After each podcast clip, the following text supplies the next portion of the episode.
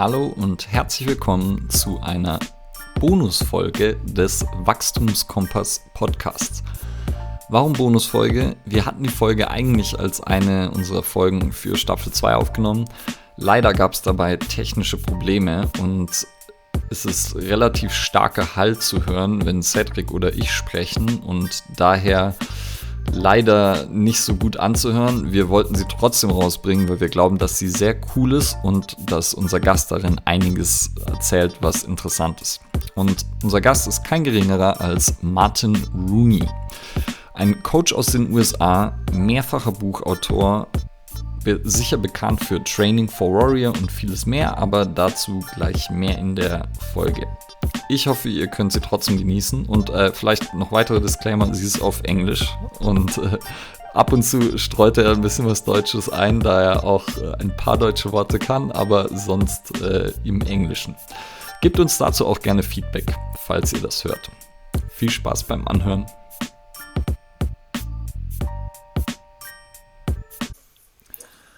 All right, All right welcome, welcome, to, our, first, first English, English episode, with a very, very special, special guest, Mr. Martin, Martin Rooney, the founder of Training for Warrior. One, One of the probably first coaches I encountered from the US because he's also rooted in Germany uh, or some part of him. And now, my first question, Martin, where are you right now? Uh, right now, I am in uh, Charlotte, North Carolina. So right. I'm originally I'm originally from uh, New Jersey, right outside New York City, but Ishvona out Charlotte now.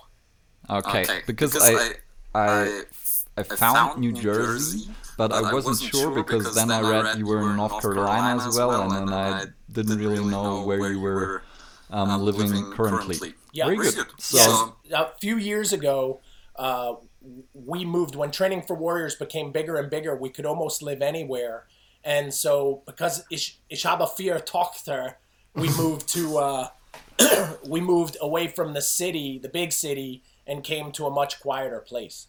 Okay, okay cool. cool. And, and I also, I also saw on the Instagrams, that, that you have uh, uh quite, quite, a few, few pets. yeah, I right. Saw that there's, there's a little piglet. piglet. Yeah, there's so, a cat. Jawohl. So now uh, we have a Schwein. So you know, yeah. uh, you know, so. So an interesting story, you know, uh, or interessant Geschichte. See, the German is coming back to me here. it's, coming, it's coming. It's coming back, baby. Is uh, so uh, I'm allergic to dogs, to Hunden, and so you know is my one of my daughters. So we could never have a dog, and during this pandemic, we said, "Hey, how about a pig?" and we did the research, and we got the pig. So we have her name is Zuri, uh, Zuri the pig, and man, she's a handful, but a lot of fun, and everybody goes crazy that we have a Schwein. You know, they think it's uh, it's, crazy. It's, it's, a teacup pig or it's a really see, big. See said there's there is really no such thing as a teacup pig. You know, they they they call it this, but ours is called an American mini pig. So it is uh, at least official that it's not going to get huge. But already she's 20 kilos, so she's uh, it's not you know it's not it's like a dog, so it's going to be like a like an English bulldog, but not like a German Shepherd. You know, so okay, hope, hope Daumen Trucken, right? Hopefully, like we'll see. But did you, you take, take, a walk, walk with her with a leash? Or? Yeah, so we take walks. She, right now, she's outside. I'm in my office, and I and uh, because you don't want to keep her in the house alone. She she's strong, you know. So the Schwein is stark, and she will she will throw things around looking for you. So, but she, but also. Uh, sehr intelligent. So like yeah. they say like a like a seven year old kind, you know, like so yeah. like okay. they, they say that's the level of intelligence. So you can't fool her. She's very very smart, but fun too. Very, very cool. cool pet. Okay, okay. And, and, now, I would like, like to ask you about, about your journey, to becoming a coach. I know, I know that you um, um were doing track and field in probably high school and college, and, and then um, um some bobsledding in there, and uh, uh you somehow came across MMA somewhere in there, and jiu-jitsu, trained with the Gracies, so maybe you can just give us a little bit of the background story that um, how you became a coach. Yeah, well, uh, you almost, you almost gave the whole thing right there, so I don't even have to do anything. We can let you tell it. But uh, yeah, so I grew up in New Jersey and I played many sports, right? So so football, but meaning soccer here in the states, uh, track and field, ice hockey, but track and field or athletics was my best events, and uh, in particular the javelin throw. and uh, I went to university for track and field, but also to study exercise science. And I picked a school that had this because many schools didn't offer that uh, when I was younger. And I was inspired by this because of Mina Mutter, who was a, many people don't know this, she was a physical education teacher. So my, my mom was a coach. And this was a big inspiration for me.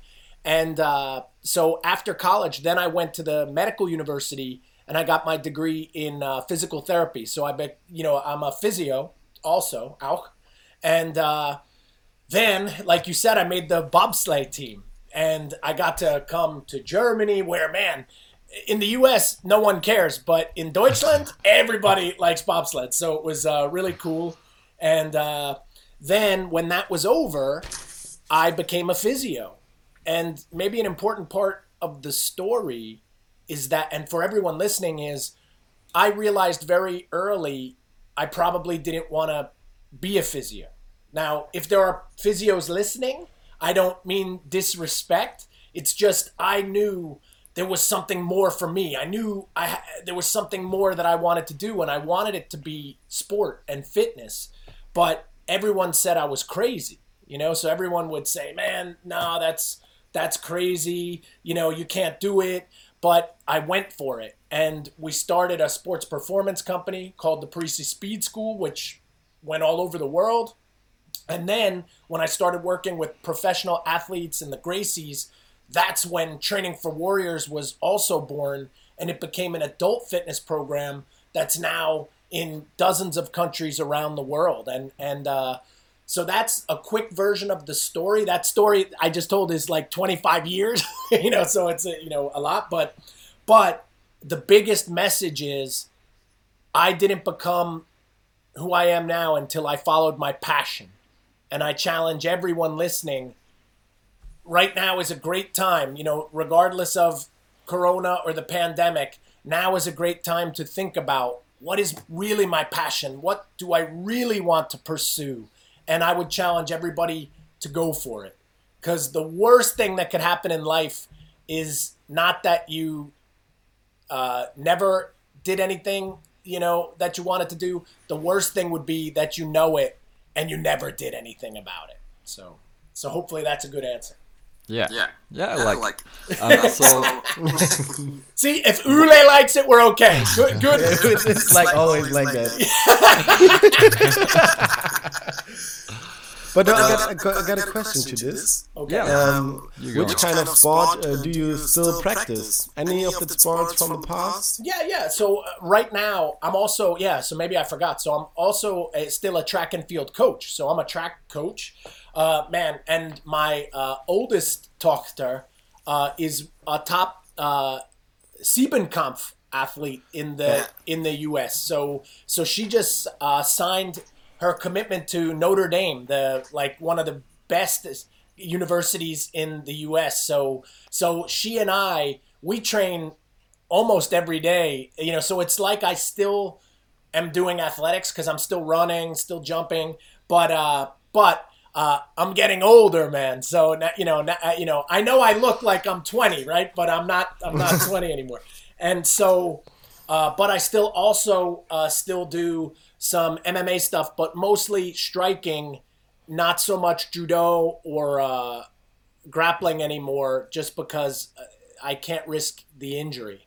But yeah, so I'm always staying fit, and even through Corona, uh, because of my daughter, where many people trained less, we we said we're gonna what we call in the U.S. we're gonna double down Double and we're gonna train yeah. we're gonna train more, man. Like we're gonna go harder, and we did. And and if anyone looks at my Instagram, the pictures you'll see her.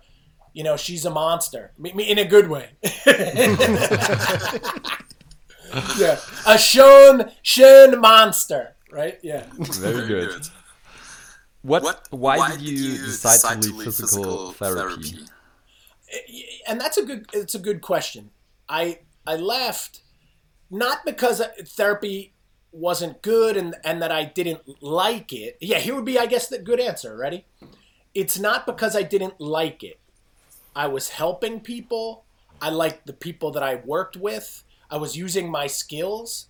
So watch. I didn't leave because I didn't like it. Maybe that word is like gern, right? Yeah. I left because of Liebe. I didn't love it, man. Like I didn't like love it. I didn't get up every day and say I can't wait to, you know, go to work. I can't wait to do this where since I what I do now, like today, like I couldn't wait to do the podcast. Podcast in Germany, talk about fitness, get people excited. Like where do I I love that. Where um that was the the yeah, that fine line. I liked what I did. I was doing a good service, but when I started to do what I love, man, I impacted people everywhere. I think it's it's obvious when you meet a person that does what they love, right? Like it's you they can't hide it. It's real, authentic, right? And uh and that that that was the line. So I never want someone that is a physio listening to say, "Oh, he doesn't like physio." No, if you love it, do it. But and that's for any uh, job, right? Like any career. But if you don't love it, man, if yeah, uh, uh, what I, am going to try to say it. Uh, auf Deutsch, give people some phrases. Lieben dein an. Uh, no, wait. Now I'm losing it. Uh, you're the uh, the job, or yeah, the job. The the Arbeit. Yeah, the Arbeiten. So lieben dein Arbeiten, right? Or sein yeah. I'm not sure which one. Is, you know, dein sein. I'm messing up, but that's the thing, man. Love what you do, and people are gonna notice. But I see more people that hate what they do, and that those people are never going to be great, man. I don't care how much money you get. Right? Yeah, we got it. We got a sentence in Germany that uh, says uh, to make your hobby to you uh, to your job. Uh, in German, also mach dein Hobby zum Beruf. But I think it's not a good sentence because it should uh, um, sound like make your pas- uh, the passion your job and not not your hobby. Because always the people think okay it's my hobby like you say it you like it but you're not loving it. Yeah. But but I, I hear i hear that what the auf deutsch is trying to say because usually the hobby is the thing someone loves outside of the beruf you know yeah. so like so the hobby is like oh what i would want to be doing all the time if i wasn't working so it is it, it should be the passion. But I agree, like, yeah. but it's the passion, and that is something no one hears when they're young. You know, everyone. Uh, to be honest, why I became a therapist, a physio, is everyone said, "Be a physio, man. You should be a physio. You you should be a physio. You would be a good physio." I didn't even know what it was. You know, like you know, it was like, you know, yeah, ich weiß nicht. I didn't like. I didn't even know even what it was, and, and I and I was like going to do that the rest of my life. So I would say, what do you want to be? Like, what do you love? And then go try to figure out how to make that dein Beruf, right? So that would be the idea. Yeah. Very, Very good. good. Okay. okay. Yeah, and, and I think... Ole likes it again, so we're good, Sam. we can we can move on. And I, also, also think, think you probably had um, um, a great, great impact, impact on, a, on a lot of physical therapists because in their, their job they are still kind of a coach. And, and probably you uh, uh impacted a lot of therapists as well. Natürlich. I, uh, and genau, right? Like, I hear from so many therapists that say, man, I, I inspired them to still be a therapist, but chase their their passion within therapy. Maybe it's sport, maybe it's uh, uh, orthopedics, and I think that's the message that it's really, yeah, choose the thing that you're most interested in. So yeah, again, the message today is not about therapy; it's about the beruf itself, and whatever it is, you should love it, or why are you even doing it, right? And uh, and it's easy to say that; it's not easy to do that right? Like uh, easy to say, uh, you know, not so easy gemacht.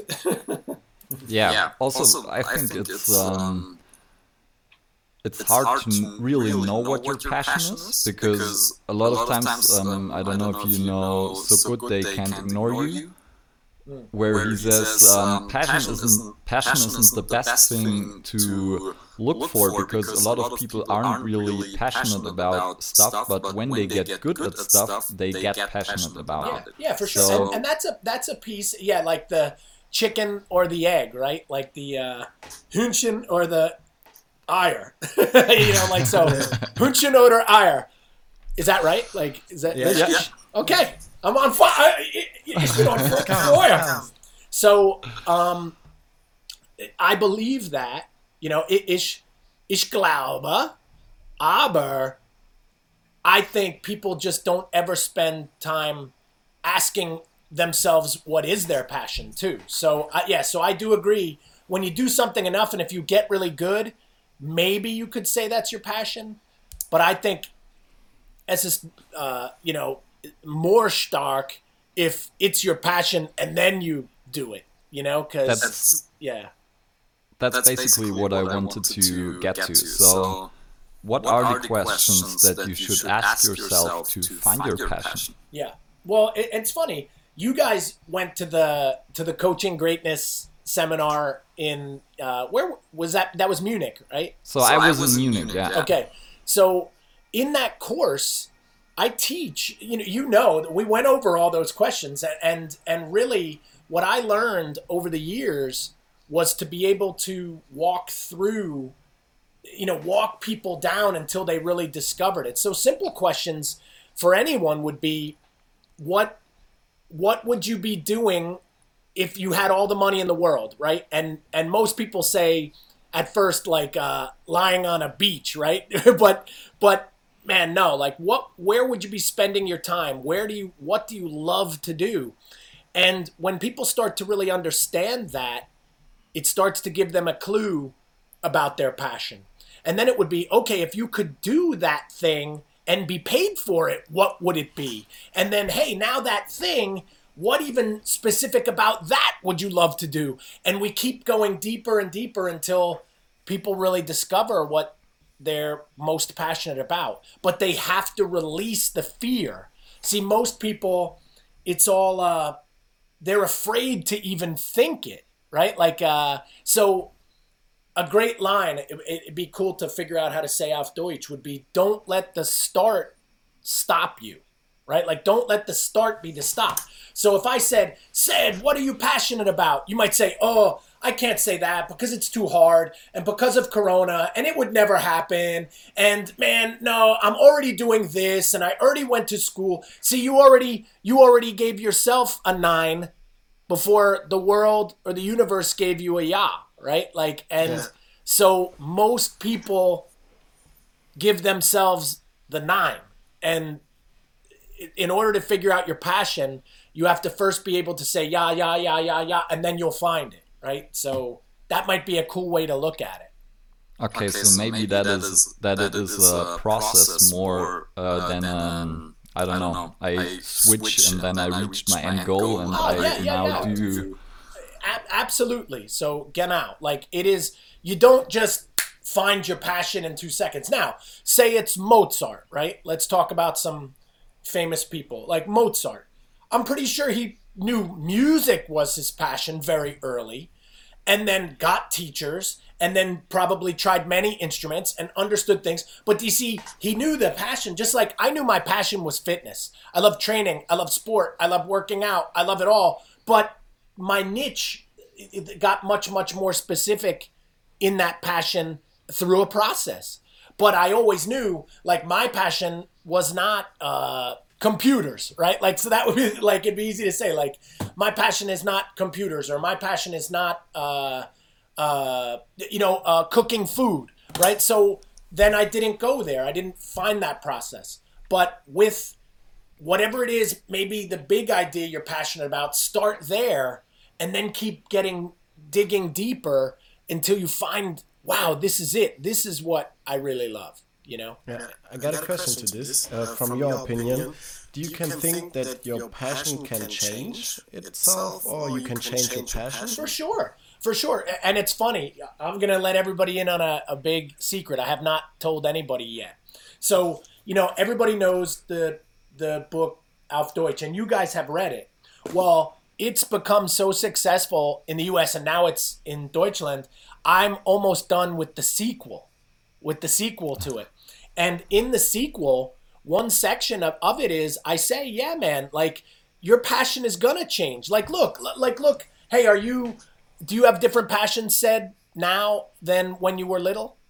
Yeah. Yeah, yeah for sure. Yeah, yeah, like the passion changes. Like now, I have a passion for speaking and presenting. I have a passion for writing. I didn't have those when I was young, but my writing and speaking is still all about fitness. It's still all about motivation.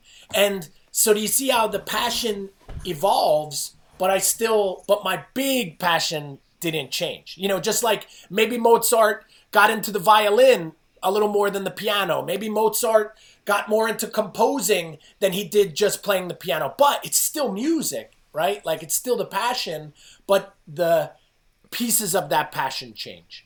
You know, so I think, I think that's, that's in- interesting, interesting for the most people because the, a lot of people, from my opinion, think uh, uh, that I have to do one special passion, like you said, like you must uh, uh play football or uh, like, like riding, bicycle, mountain bike, or stuff like this, and that you that is not your passion can be sports or like you said music. It's like a big picture, and with the time of life you get deeper and deeper into it.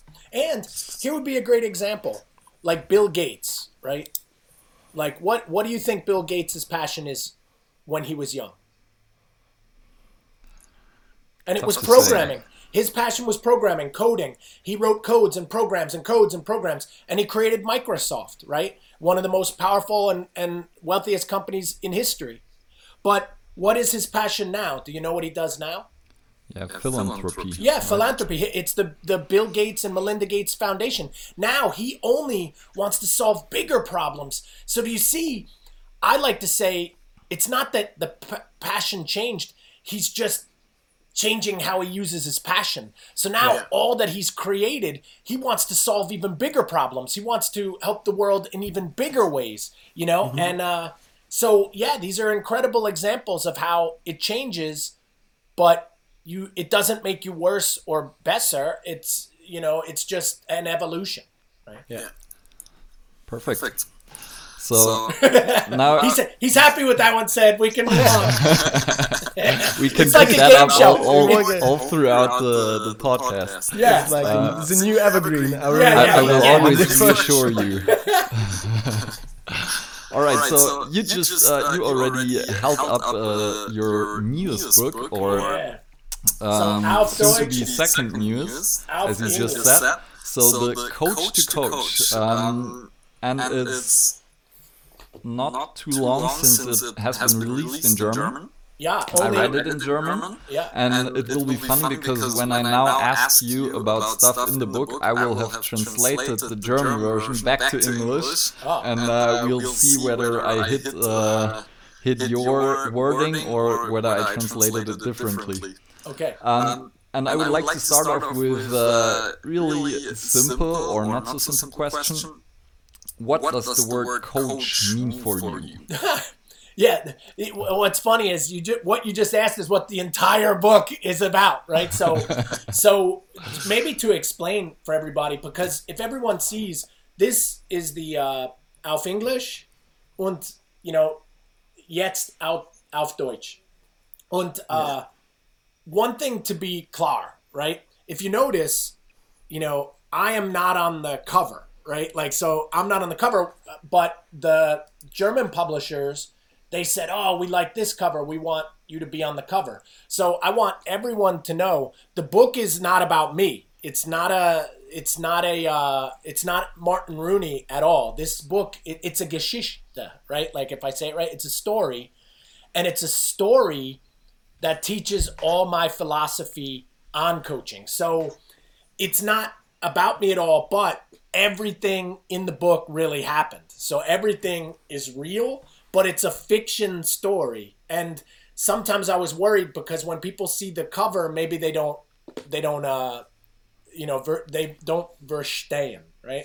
So yes. so to be clear, it's a story about my philosophy of coaching and to answer Ole's question, uh what a coach means to me, the answer would be read the book and then you'll find out. No, but but it's uh, but good marketing. I, I would start off by saying this: I believe the word coach, which sehr interessant. When I started coming and presenting on coaching in Germany, in Deutschland, the German uh, language, right, doesn't re- didn't really have a word for coach. It was more mm. trainer, or people would say like life coach or business coach, where this word coach, this is my, I'm hoping that this book changes how everyone sees that word forever in Deutschland, which that was like the big mission, right? Like the, which is really cool you know uh, my mein geheimnis mission right like the secret mission was man create that people never think about the word the same way again.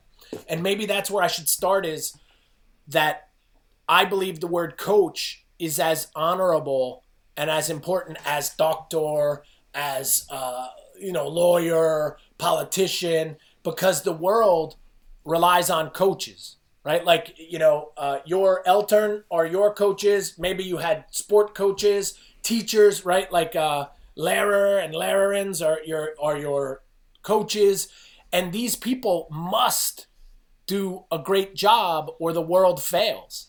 And so I think the first thing to say about like, hey, what does it mean to me is it's this important job and everyone is a coach to someone else, right? Like, so you're a coach to your friends, you're a coach to your teammates and your coworkers. Your parents are coaches to you, you are coaches to your parents. So eh, that's why I called it it, this is pretty cool too. So here's why it's called Coach to Coach, and that's because everything is passed in this world from coach to coach, right? Like so. So if I tell said something and he just wrote it down, it's going from coach to coach. Now he says it to someone else. It continues from coach to coach, and that's what we've done throughout history.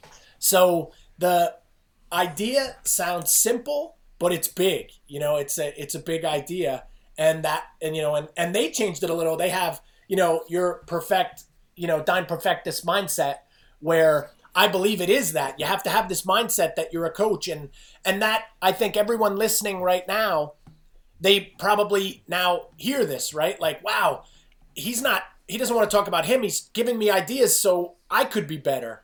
And that is uh that's what a real coach does you know, which is so maybe that's a good start.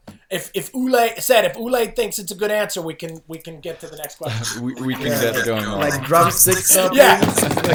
you know, isn't it isn't it a good one? He's like he it goes ah, yeah, so so. Uh, um, um, and I, have, have, a few, few other, ones. ones. Yeah, yeah, yeah. So, so first, first of, I, I, really, really like the story, story format because, because I think stuff sticks more if it is told in a story, and I think that was uh, why you did it this way. Mm-hmm. Also, also, when, I wrote you an email, I wrote you of another book that it reminded me of because um, um, the five dysfunctions of a team, because it's a leadership fable and it kind of tells a story and tries to uh, uh bring ideas about leadership um, um, through a story to life, and I like that one, and it reminded me a little because it does pretty, much, much the same, same thing, thing about, about coaching. coaching. Yeah. And, and uh, uh one, of the one of the words that are um, um present in your book uh, uh is enthusiasm. and um, you kind of explain it a little what it means to you and why it is important. Yeah. Or what, it means to the character um, Brian and um, how it is presented to him. Maybe, Maybe you could, could uh, uh explain, explain shortly why enthusiasm is um, um important for you. Yeah, well, even what you just said too, it's interesting. So the five dysfunctions and this book, if you see, you you got the the book Auf Deutsch. They they have it with a different, but if you look, if you notice, you see. Patrick Lencioni and I, we have the same publisher, you know. So, okay. so, so it is interesting. So this is the same company that did five dysfunctions. You know, so that's cool. And uh, and yes, it's a story.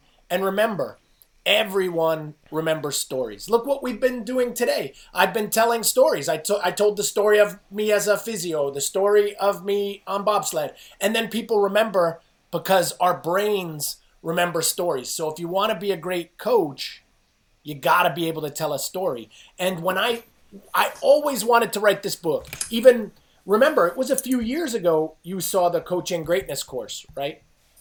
Guess and 2017. Yeah, so three years. Well, after every course I ever taught, people would always come up and say, "Man, I love this. You have to write a book. You got to write a book on this. We want the book." And which, by the way, is not an easy thing to tell someone. You know, you don't just say, "Hey, go write a book." Yeah, that's it. That's easy.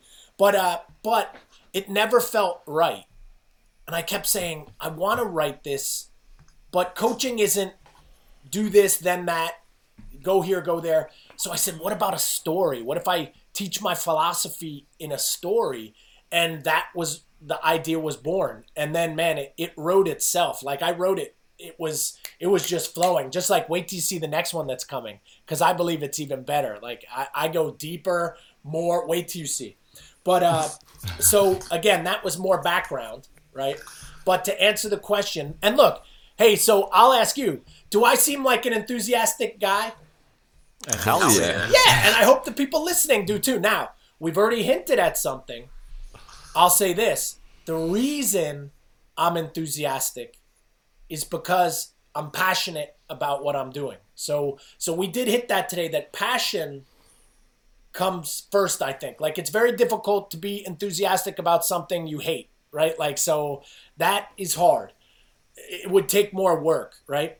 But uh but once you have the passion and you have the enthusiasm, what I talk about in the book is that that enthusiasm is like the I consider it the most important thing a person has to have if they want to be successful in that beruf, right? Like you can't come in negative, you can't come in down every day and depressed, but if you're on fire and excited and how I describe it like that you're sold you're sold on your on this more than anyone else, that's when it goes. And and in the book, right? I'll see if how they just they translated it. Maybe I could read it.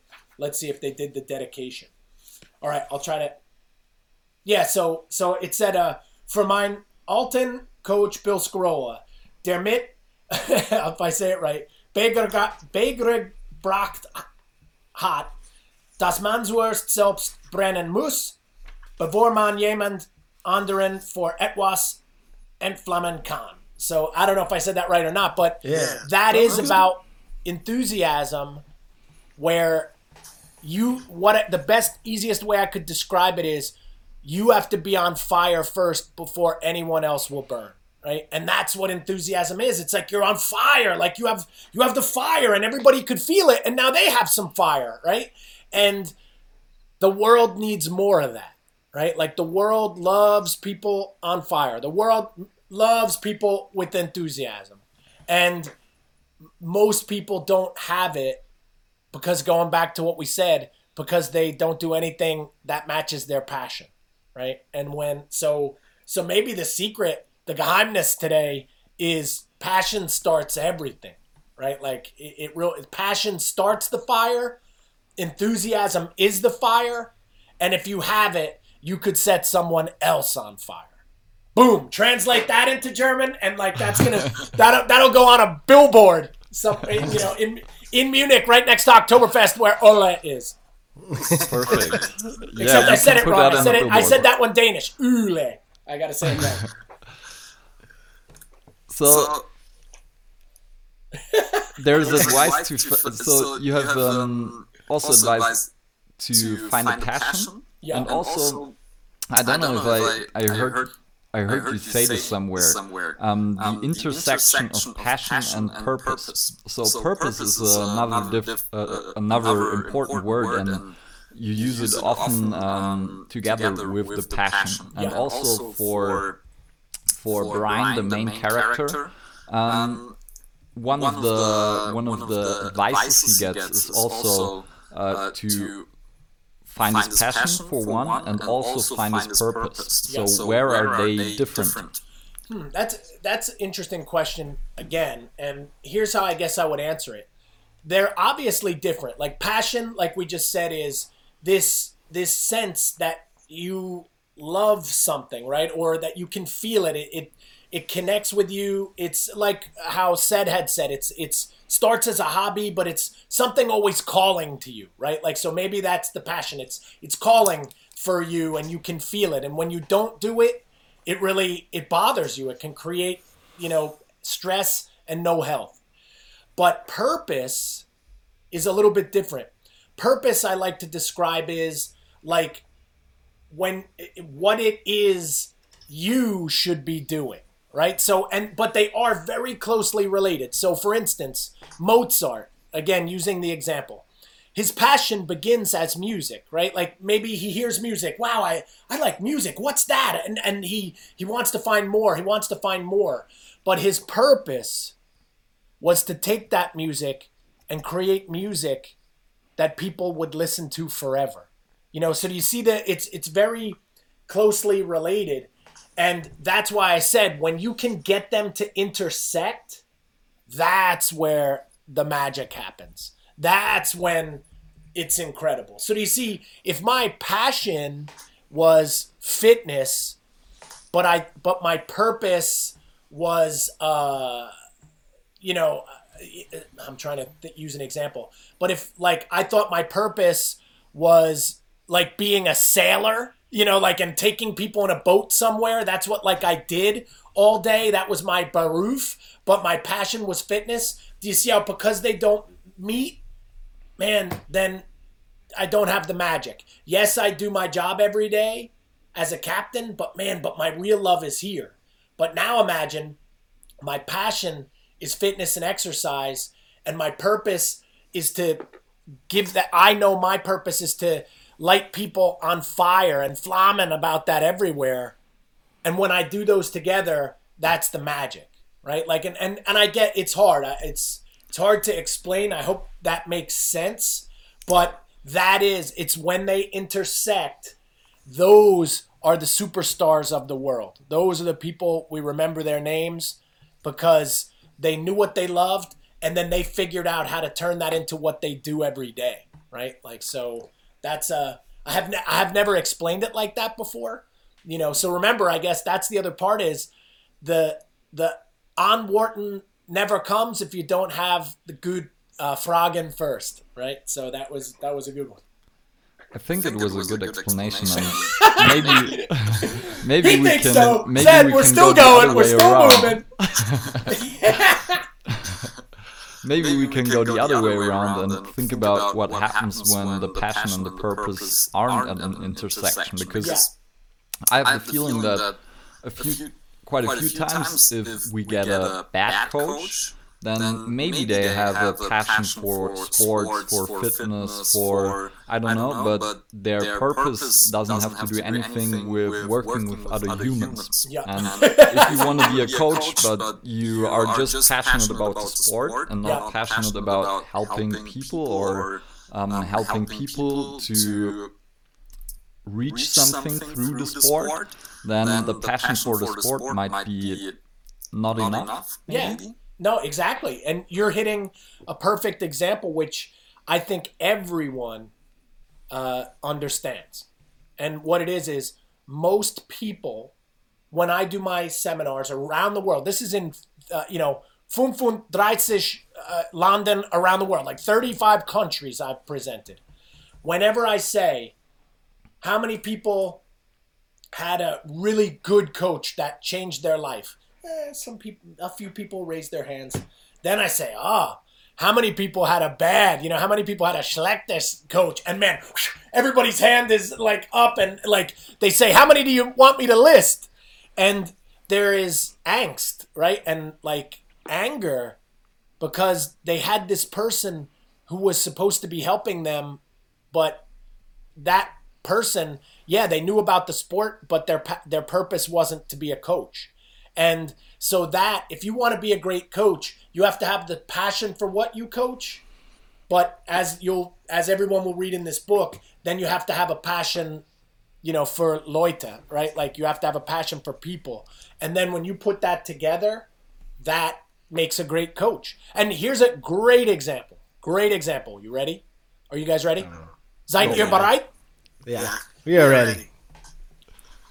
I often lately I say, man, tell me like a great great athlete, like somebody that was like the best athlete in their sport, and then they went on to be the best coach. T- uh, tell me some people. And people think and think and yeah, they're like, yeah, the, yeah, I guess the great athlete doesn't maybe become the great coach. And it's and it's okay, but it's because the great athlete had the passion for sport, but that doesn't mean the great athlete wants to have a passion for other people and to coach other people. So Michael Jordan, everybody always brings up Michael Jordan, Michael Jordan. Michael Jordan's uh, doesn't sound like a great coach, right? And that's nothing against Michael Jordan. It's just that's probably not his passion. He wants to beat you, man. He doesn't want to make you better. like you know, he you know, he wants to he wants to beat you in everything he does. So if he was coaching someone, he probably wants to destroy them, not to not to build them up. So, but do you see that, you know, now we're getting somewhere that it's when you match both, the passion and the purpose, again like I said, then you have the magic, right? an interesting, interesting point about that. Uh, it's a question that I have sometimes. It's like when you watch like the world class athletes, um, and then you watch the coaches. Maybe you don't even know the coaches, or they're not like in the highest level, like they are athletes. But uh, like everyone got a coach. Uh, for that point. point, and this is like like you said, they are good at this point because they're good at coaching and they have their passion for the sport. Yeah and uh, that's uh, uh, interesting for me because yeah, well, I think sometimes the, the coach from maybe Usain Bolt never run this fast yeah. like him, but is still his coach. Yeah, you know? when, yeah. When you watch, I was just thinking him. Eh, so they have a great documentary called "I Am Bolt," and when you watch yeah. it, yeah, his coach never ran anywhere, man. But but a bigger example is the current world record holder in the 400 meter from I think it's South Africa. He's from, and his coach is like a 75 year old grandmother. And she never ran, like never ran anywhere. And, and he's the best of all time. But he she's a great coach. And so here's a great line said, you'll like this one. Hopefully, hopefully Ule likes it too, and then we'll be okay. Watch, this is cool.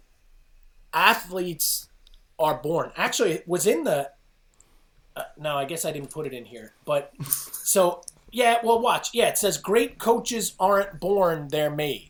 Right? Like if you see mm-hmm. right here, it says that you know because we had like a dust jacket on the that doesn't come uh, auf Deutsch.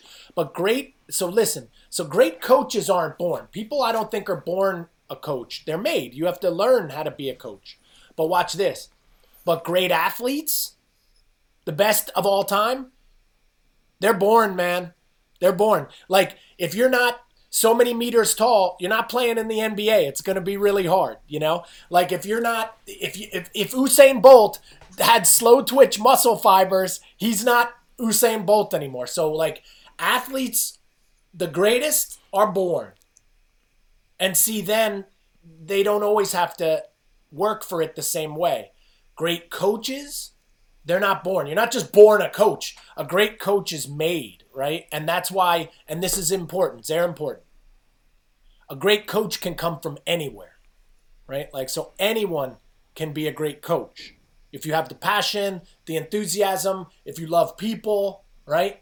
But a great athlete to go to the Olympic Games, right? Like, man, uh, you, you, not everybody can do that. You have to be born. So that's a that's a big idea. Maybe people don't want to hear that, but that's like how it works. And the good news is anybody can be a great coach, but then you have to read this book or it won't happen. Good conclusion. Yeah, yeah. So, in the book, the main character recognizes that um, tactics and playbooks might not be everything in coaching. Yeah. What, else, is there, and what, else is important? Yeah, well, I, and I think we're already talking about that. Now, that being said, look, I am not saying you know, uh, that knowledge of the sport, knowledge of the human body, tactics, and strategy are not important. The word auf English, I wonder what it is, auf Deutsch. The word I say is those for a coach are compulsory. So that word auf English means like you have to have that. Like you can, you know, you can't, you shouldn't be a football coach in Europe if you don't understand the sport and have strategy and have tactics and everything. Like everybody better have that, right? But uh but remember the famous story when Jose Mourinho was coming up. Remember? They would always say, "Man, he didn't start as a soccer guy. Like he didn't even play soccer, right? Or some or or football. But he connected with people. He understood people. He wanted to help people. Now, I know maybe his story isn't as great as when it started, but I'm using that as an example that you have to have tactics and strategy and understand the sport, but everybody should have that. What makes the greatest coach, like you see in this book, is other things the enthusiasm, the empathy, the, the concern, and the, and the connection for other people. And I believe that stuff nobody teaches, right? Like we just teach strategy. Oh, you want to be a soc a, a football coach? What's your what's your philosophy? What's your theory on uh, defense? What's your strategy? And man, that's not enough, right? And uh, so no one asks them maybe what's their philosophy on coaching, and that's what this book is. This book is a philosophy on coaching that can help coaches everywhere, right?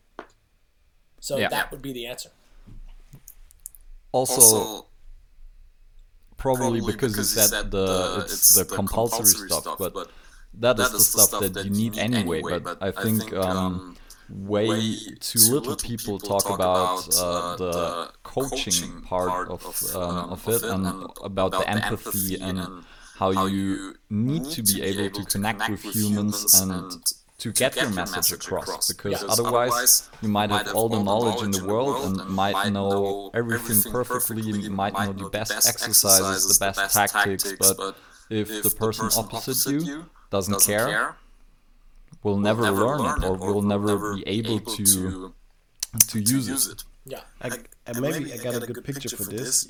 Um, like always, Ole said it. Um, it's like the difference between a, a scientist and a coach. Yeah. When you like have good knowledge and all stuff like this, you maybe you can be a great sci scientist and go for work for this. But if you want to, like you said it, uh, Martin, uh, you burn uh, light up people, you gotta have empathy and motivate them, and that's connect with the knowledge, you know. Yeah. And I think we got most of the people out there thinking they have to be like a scientist and know everything around uh, the theme or like the body or stuff like this and they forget that it's like you speaking to people. you gotta know the people you gotta feel them you gotta feel them interest and like how to you motivate them. for, for sure genau and here's i i think again the great idea and why i'm so excited about this book auf deutsch. What you just described right? You you said scientist, I would say auf Deutsch trainer, right? Like trainer is the science guy, the scientist, but coach, coach should mean something more. But the word it wasn't really there auf Deutsch. So if they don't, uh, what I always say is, if you don't have the word, then you don't know how to be the word. And this book, I, you know, Ich glaube, teaches people what the word should mean. And once they know, now they could do it, right? If you only have the word trainer, then yeah, you're going to be a science guy and you need more strategy and more, uh, you know, physiology. But that's that doesn't make you a coach, right? And so it's cool. It's a it's a very great discussion where it got me very excited because I feel like we're pioneering a, a, a new idea, you know, and and it started for me very long ago. I, I'm not. I'm going to be honest, right? Ready? When I became a coach, I wasn't really a coach. I was still an athlete in my mind, and I was a trainer. I was like a science guy. I wanted more science, more strategy, more things. But the better results I got was because I became. I kept becoming a better coach. And then once I understood what it meant, then I, you know, I started teaching and wrote the book because I knew how important it was. And so that is my mission. Like, so in the book, like, if you look under my name, if everybody could almost see that, you know, it says, it says, first line, Martin Rooney is on a mission to make the world a, a world of better coaches, right? And that, uh, that when that became the mission, then I needed to know what it was, man, and I needed to understand it and be able to explain it and uh, I don't know. I think it's a good it's a good purpose. You see how? So my passion is still fitness and sport, but now that purpose is my mission is to uh, mission, right? It's to make a you know a a, a, a better world, besser Welt, durch coaches. You know if that means you know through coaching or coaches, right? So that's the the idea. It's a good, it's a good purpose. purpose. thanks, thanks for validating my life, Ule. Said I said, said I can. I, I thought said I, I, said I, I can continue. I, I'm I'm gonna keep moving. And I'm just kidding with you, Ule. But I'm having a lot of, I'm having some fun, and, and that's maybe an important thing to say too. There's another one. Said, you ready? I got another yeah, breakthrough. I got another breakthrough. Maybe Ule will like it. You ready? if you if you have your passion and you have your purpose and and and you're doing them it's gonna be fun man. You're gonna be having fun. Like look i'm having fun uh, like because i'm doing what i'm supposed to be doing and it's a lot of fun. When if you're not having fun every day then you're probably not either doing your passion or you're definitely not on purpose right? So i think that's the end thing of it all is like man it better be fun or like it's no good anymore. And I meet a lot of coaches that they don't make it any fun, man. Like it's all business and work and and they make kids hate the sport where my job as a coach, I always want it to be fun, you know, and and uh and it's not easy because when coaches are sometimes they have to win, like they forget about the fun and uh, they get too serious, you know, but uh but man, if if it's not a little bit fun, you shouldn't be doing it, right? Did you, Did you have, have, a mentor, mentor or maybe, maybe a, coach a, coach as well, well that, uh, uh, you, you still remember, remember and, that, that taught, taught you? I don't, I don't know, know, some, some of, these, these things. things. Oh yeah, so I dedicate. Remember what I read before to the coach Bill Spoiler. He was he was this coach in the book. You know how you read the story and the coach that found Brian, and he like that was real. That was that was what he did for me. I you know he found me and said, "Hey kid, you could be good at this," and I was feeling really, you know, pretty bad about my life when I was young, and he said, "Man, you could do this. I can help you," and five, six, seven years later, my life was totally different because of the coach he was. So many of the ideas that are in here started with him. So, yes, absolutely. But I've had many coaches. I said my mother, my father, many friends. I've had mentors. We all have, eh, you know, everyone is your coach in some way, right? And uh, so, but yes, but that original guy, he was the one that did what I think a coach has to do, and that's to let someone believe they can be more than they are right now. And that's what he did for me and that's why 35 years later, I still dedicated that book to him because uh, I knew, no, without that coach, I wouldn't be where I am right now, right? Like, no way. So that, yeah, definitely. Hey, everybody, I wish I could say, nope, I just figured it out all myself, man. I'm so smart. I don't need anybody. I'm great. But that, like, no one, yeah, maybe we could say it. You guys could say how to say this auf Deutsch no one does it alone, right? Like, no one. Like, no one, you never figure it out by yourself. We all stand on the shoulders of someone else throughout history, right? Like, like we're using this technology right now. Somebody figured it out, but we're using it. But, but, we're because we're using it, we're not doing it alone. We're using someone else to do it, right? I didn't do this podcast and speak by myself. We're doing this together. No one does anything alone, eh, you know, great, right? Like, yeah, you learned, look, you guys are speaking English and you speak German and probably other languages too. You didn't figure that out. Somebody taught that to you. Like everything we do is coaching, right? And uh, sometimes people forget that.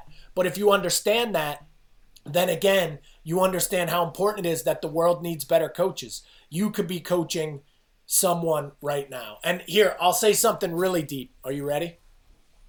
You ready, Seth? Yeah. yeah Are you ready? Zeit, ihr bereit? Here we go.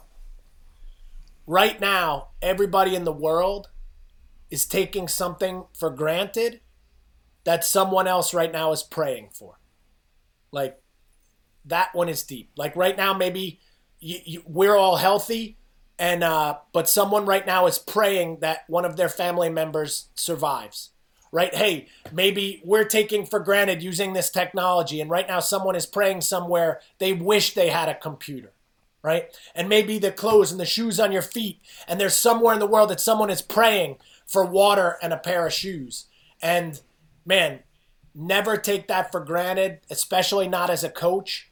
But when i work with kids I got to always remember something I'm taking for granted that I know is something someone else is praying for. And I could, uh, that could be something that I could give to them.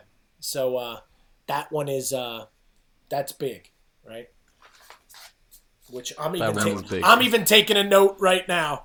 Because that's uh, good. That's very, that goes into the next book. Yeah, I never said it before, but it hit me right then. So that's big. It's very good. Very good. So, so I, would I would, like, like to, to, ask, ask a, a, little, bit, of a different, different question. question. Um, um, coming, coming back, back, to, to our uh, uh podcast, podcast, title, title. What, what, does growth, growth mean, for, for you? you? Here, here's a cool, another cool line. You ready? This is one that I, I always sum it up a little bit. I heard this a long time ago. Um, change is mandatory, right? So we should figure out how to say that auf Deutsch. So how do you say like change is mandatory? Like the world is going to change. Everything is always changing. That is mandatory. You can't stop that. How would you say that? Veränderung wäre change and ähm, mandatory would be äh, Veränderung passiert oder so. Something okay. like that. Okay. And then so, it, it, it happens, happens anyway. anyway. Yeah, and watch this though, ready? Aber growth is optional. So see, like the world is always changing. The world is always changing. And like right now, we're not the same person we were an hour ago when we started. Right? Like uh like the Zen idea. You never step in the same river twice, right? Like it's always moving. But growth is optional. So there are many people that started working in a career 20 years ago and they didn't change happened, but they didn't grow at all. They're still the same person 20 years later. They just been having the same bad day for 20 straight years. But growth, growth, I believe, is you you go to a, a, a higher level in something. In your muscles, when they grow, they're they're laying down new fiber. Your brain, when it grows, you're connecting new neurons. Your uh, knowledge, when it grows, you have new ideas. Uh, and so everything is about a, a, an increase in either the level or the amount of something.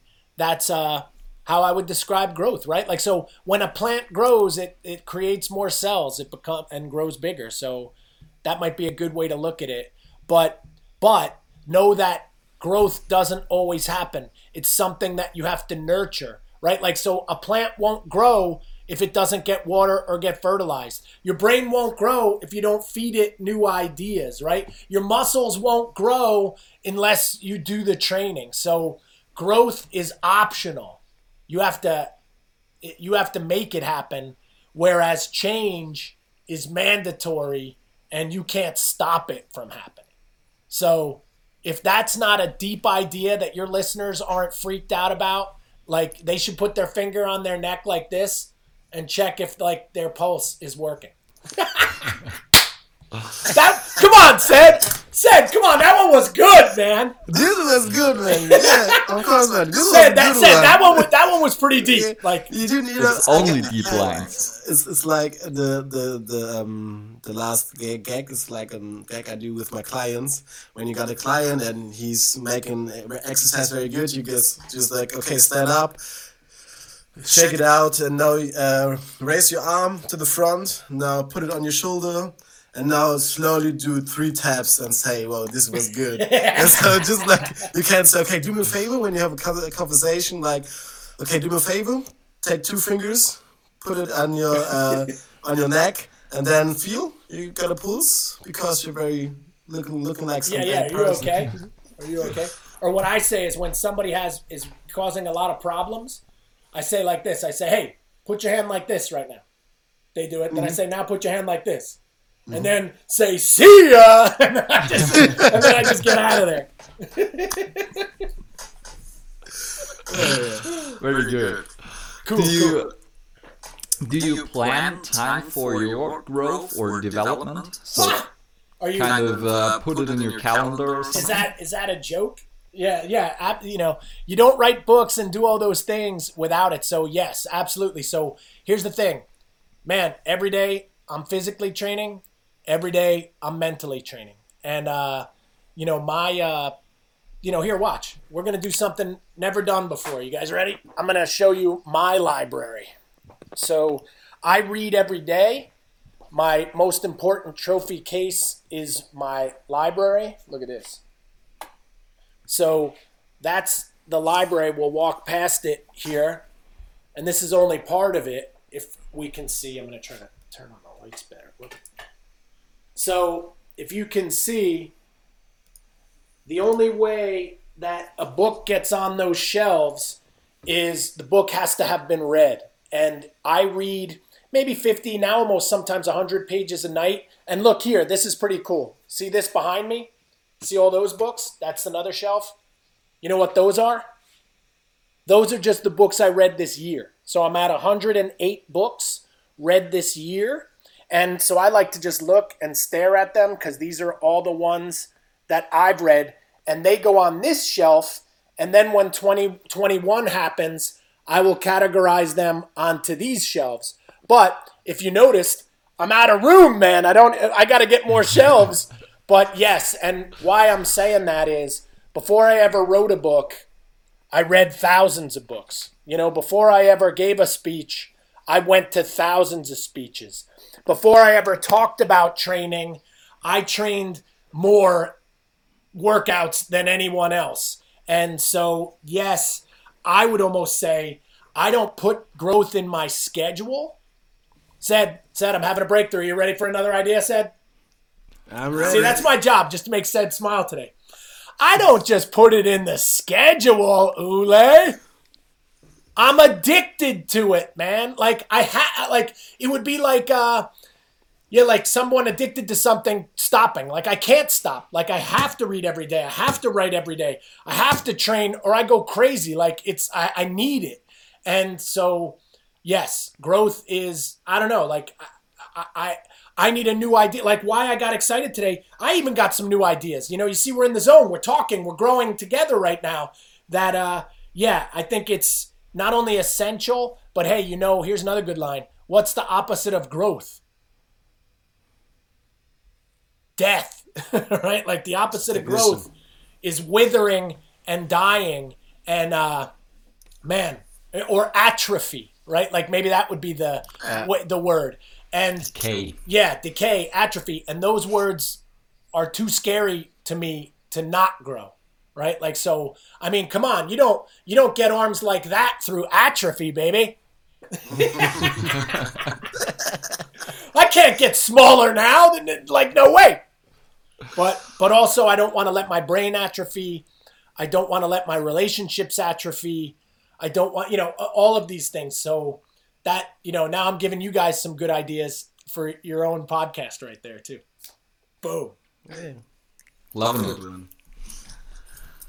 All right. I think we're almost, we're just over an hour. Um, and uh, you said you yeah. have a few things uh, you have to get to. So um, I would end it on this note.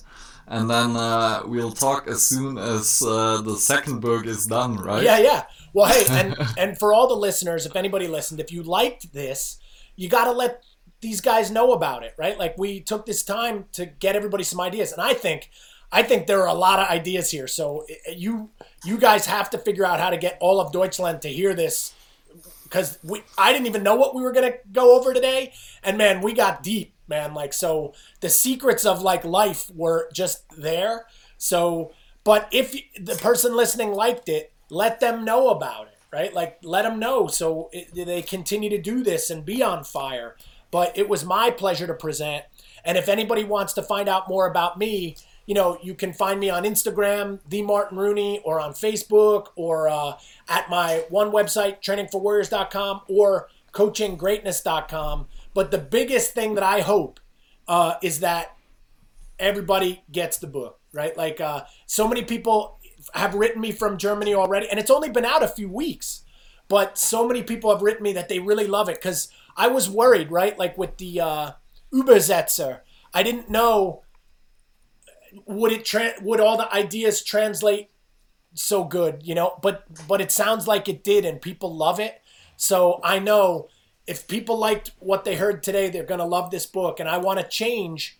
I want to change what the word coach means in Deutschland forever. Like that's that's the mission, which would be really cool. So so my pleasure today, and uh, Shusikovsky. yeah, thanks a lot. Thank so, you, Martin. Yeah, I was about uh, to say the same thing. So the Martin Rooney on Instagram, Training for Warriors on Instagram. I think Coaching Greatness. You also have an online course for it. Yeah. Right? So there's there yes. are yeah there are courses that kind of bring the book to life too. There are two levels of that. There there is the workshop. So the workshop you guys went to in Germany, we actually made that online during the pandemic. So now people can because I don't know when we're going to be doing live courses anymore. So we made a version of the course that people can take online and people love it too. So yeah, I have a lot of resources out there. So much for everybody.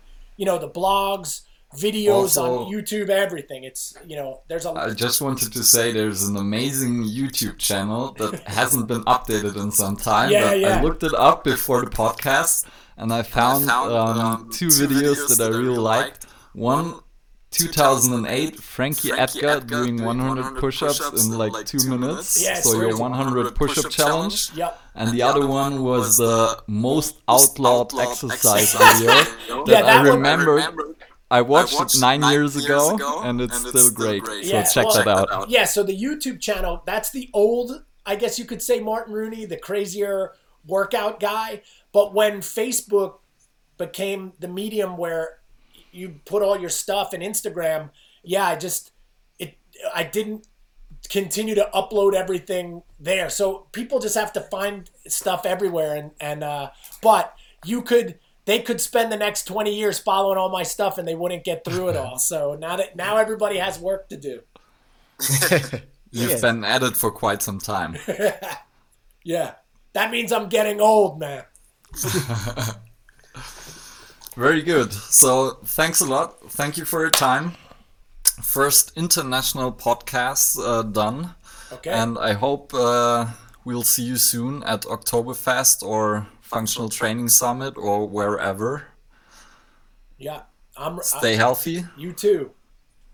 Yeah, yeah thank, thank, you, all, for also from, my part. It was a pleasure. It was an uh, interesting, interesting uh, talk with you. And yeah, I hope that you uh, have a good rest, rest of the day because your day is starting right now. And, uh, uh, yeah, yeah my, my pleasure. And I can't wait. I can't wait to return when this is all over. You know what word? Here's the word. You know what word I'm missing a lot? Auf Deutsch. What? Gemütlichkeit. Right, like oh, so. Yeah. We today we got a little of that. I feel like we had some of that today, yeah, and uh, you know that's something. Everybody being so apart, it shows us how bad we need that too. So so when I come back to Oktoberfest, man, I'm going to be getting some Gemütlichkeit too.